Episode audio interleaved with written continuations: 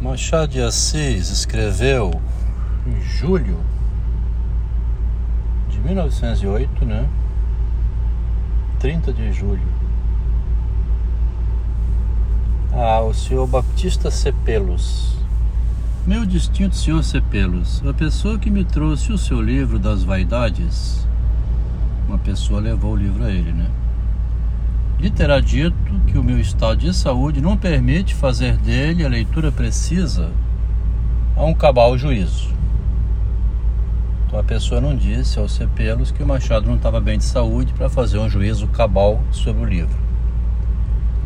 Para um moço que começa assim, em tão verdes anos, uma leitura rápida não basta. Fila, entretanto, o bastante para ver que há notas de vigor e rasgos de colorido surtos altos, ao par de descuidos, a que o autor de si mesmo acabará fugindo. O autor de si mesmo acabará fugindo a esses surtos, porque tem surto no livro. Este juízo é sem autoridade e expresso com a timidez dos velhos, creia-me, com elevada consideração Machado de Assis, julho de 1908. Em setembro, Machado veio a óbito. Lendo essa cartinha, fui comprar o livro dos Cepelos. Poesia: Nas trevas, ó sonho negro de Alighieri, vou pelo inferno da agonia, a soluçar o miserere. O olhar de Deus não me alumia, e o gládio horrível que me fere não te tem descanso noite e dia. Tem um gládio, né, uma espada que fere ele sem descanso noite e dia. Vacilo e tombo de cansaços em meio à noite da loucura, abrindo a cruz negra nos braços, tento fugir a essa tontura e entre o ruído dos meus passos ouço o tropel da desventura. Porque minha alma em vão te implora, aos céus dos limbos da tristeza, sonho gentil, visão de outrora. E vai. Então é uma poesia, né? O poeta não fala por que ele se encontra nesse estado. A questão é essa, né?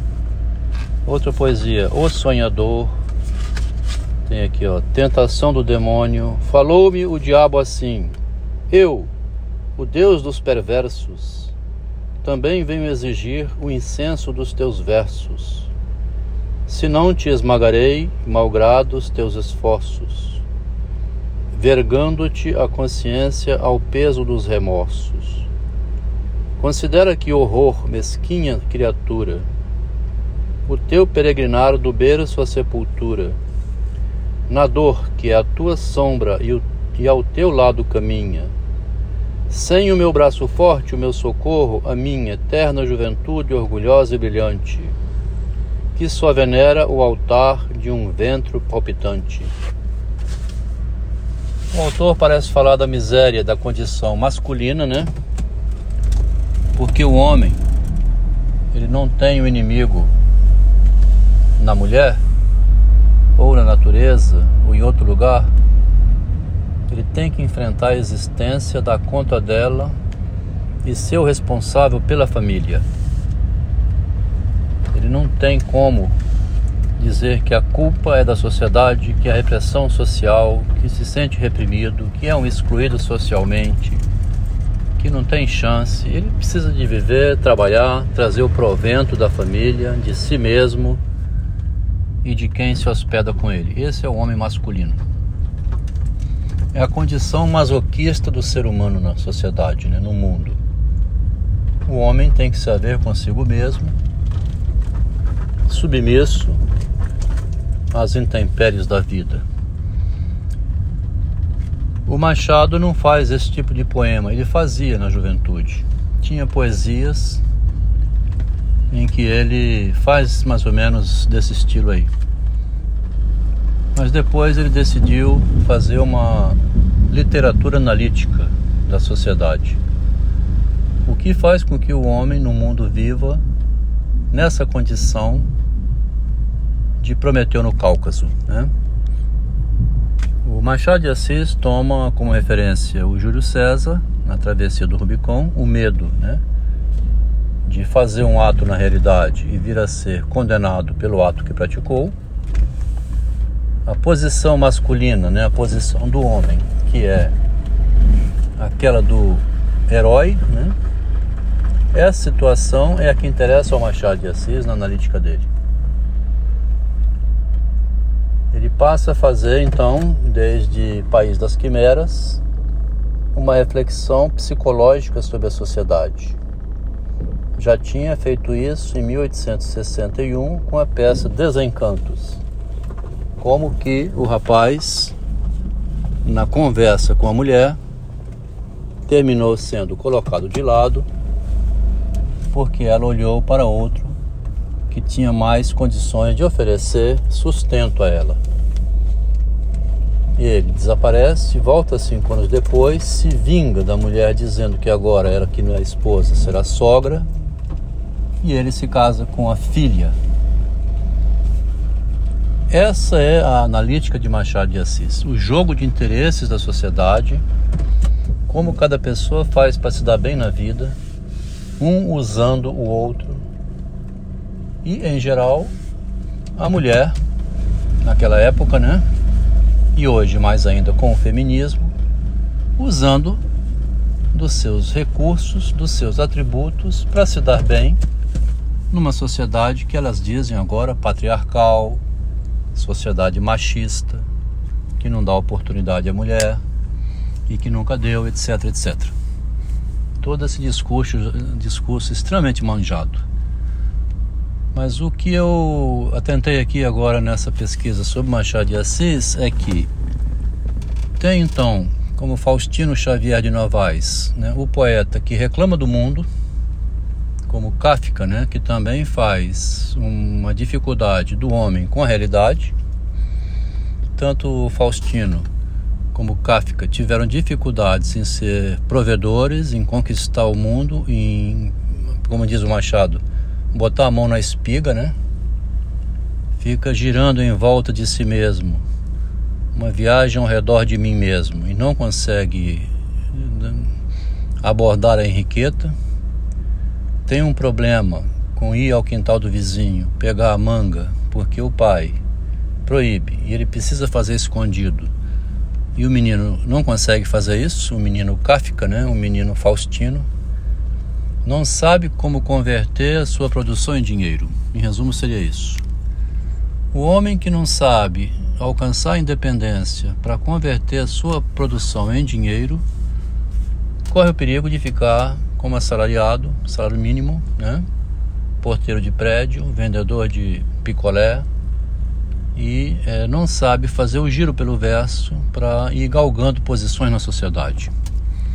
A grande literatura de Machado de Assis nunca foi compreendida como um ensinamento é, metapsicológico, né, vamos chamar assim, em nome de Freud, uma psicanálise literária, um ensinamento incrível que nunca é estudado sobre a ótica da superação do homem pelo homem.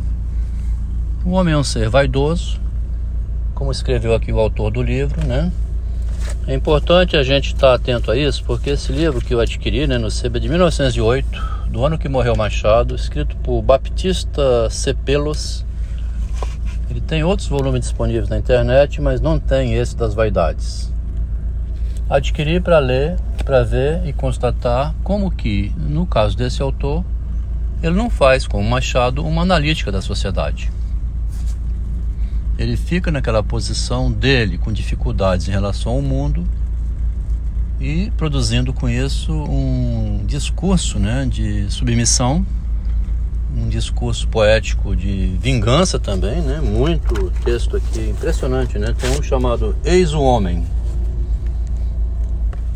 Esse textinho também, que é uma poesia dele, né? Eis o Homem, é, na linha do livro do Nietzsche, né? não devia estar se referindo ao Nietzsche. Eis o homem, et homo, trazendo à natureza uma pujança brava, a doirada sazão do vício e da alegria, dispersada por tudo, a vida triunfava, enquanto o sol por toda a esfera ria, ria. O sol ria, né? Ele tá falando, o livro chama-se Vaidade, né? O sol é um ser superior que ri. Ria da flor em, de flor em flor, no inseto que passava. Ria nas virações, no azul, na pedra fria. No pássaro gentil, na furna esconce e cava. Ria por toda parte, em suma, ria, ria. O sol está lá em cima rindo, né? Rindo de mim. O Machado coloca em Quincas Borba um momento em que Sofia sai, o tempo está nublado, não tem sol nenhum para iluminar o dia dela, ela volta para a cama. Interessante como o sol aqui seria uma lanterna. Ele usa o sol lá, o Machado, como a lanterna de Diógenes que iria iluminar Sofia no caminhar dela exuberante para exibir-se na sociedade. Né? E aqui ele usa o sol como um, um, um astro-rei que vive rindo rindo do homem. Né? E o rei da criação, o homem, pausado e lento, cravou o olhar no céu numa grande tristeza que era a sombra talvez de um grande pensamento, e alto na solidão, que lhe aumentava o porte, em meio às expansões joviais da natureza, ele tinha na fronte a palidez da morte. Esses são os arroubos que o Machado fala, né? Surto. Isso aqui é um surto, né? Parece surtado. Tá vendo como é que o Machado tem uma analítica? Ele lê o livro do rapaz, faz um comentário e diz: Você parece um homem surtado, né? Você teria que sair desse lugar e fazer uma analítica da sociedade para ver por que, que você fala assim do astro como um sol que ri, um chefe, um gerente, um ser superior, e você não está, parece, né? Não sei, conseguindo ou não quer. Pode ser um sujeito bem sucedido na sociedade, esse aí, né? Um homem rico, ele não quer fazer analítica da sociedade. Quem se arriscou a fazer e borrando-se de medo foi o Machado de Assis.